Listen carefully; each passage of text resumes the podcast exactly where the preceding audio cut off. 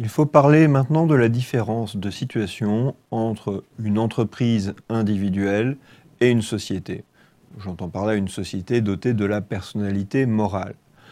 Si je suis entrepreneur individuel, cela veut dire que j'ai un certain nombre de contraintes qui ne s'appliquent pas à moi, euh, tout simplement le fait que je n'ai pas à organiser la vie juridique d'une société, je n'ai pas à m'assurer de ce que le patrimoine de la société, eh bien que ces biens sont utilisés conformément à son intérêt social, je n'ai pas ce type de contraintes je n'ai pas à organiser d'assemblée, je n'ai pas à faire un vote des associés pour décider de l'affectation du résultat. Et si je considère que euh, je veux dépenser euh, l'argent que j'ai gagné dans le cadre de, mon entreprise individuelle, eh bien, je peux le faire. Mais lorsque l'on fait une société, on a quand même des avantages importants.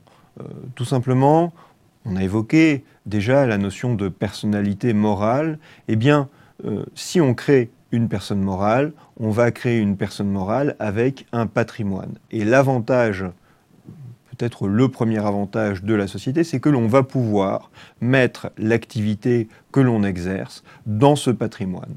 C'est-à-dire que on n'engage plus ses biens personnels, on engage les biens de la société. Alors, une société, il faut la financer, et euh, vous le savez, on va lui faire des apports à cette société pour en être l'associé, mais la société, lorsqu'elle entreprend son activité, c'est dans son patrimoine qu'on va loger les actifs, mais surtout les contrats et les dettes que la société va pouvoir contracter.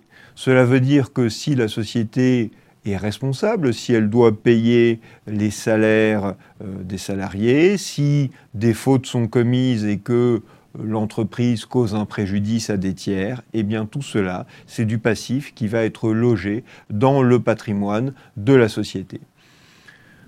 L'entrepreneur individuel est de ce fait dans une situation plus à risque que celui qui a constitué une société et on essaye de trouver des moyens, de créer des moyens juridiques pour protéger euh, une partie des biens de l'entrepreneur individuel l'entrepreneur individuel, s'il s'organise, constitue une société, y compris une société unipersonnelle, puisque vous savez qu'il a possibilité de faire, par exemple, une SARL unipersonnelle, une URL, mais eh bien, il y a des entrepreneurs individuels qui ne vont pas le faire et qui vont exposer tout leur patrimoine. Cela veut dire que le jour où ils ne payent pas un fournisseur, le jour où ils ne payent pas les salariés, des poursuites vont pouvoir être exercées sur le patrimoine, l'intégralité du patrimoine de l'entrepreneur individuel, et on va pouvoir saisir, par exemple, leur immeuble d'habitation, leur véhicule personnel, etc.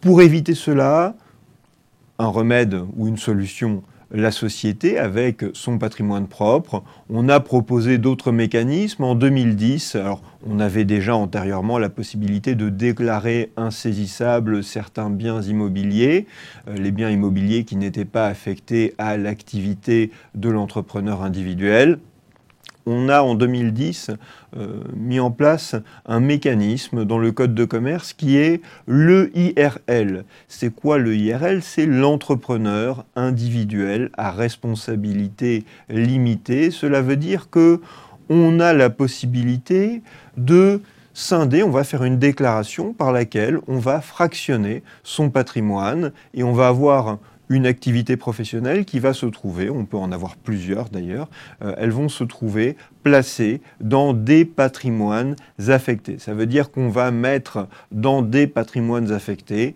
euh, une activité avec du coup le passif qui s'y rattache on peut estimer que c'est une solution un peu compliquée. Ce serait euh, plus simple, après tout, de constituer une société.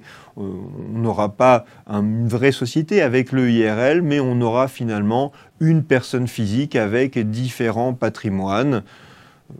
Il semble que le IRL ne rencontre pas un succès considérable, mais voilà, c'est une possibilité différente de la société que l'on offre à l'entrepreneur pour protéger son patrimoine des poursuites des créanciers de l'entreprise.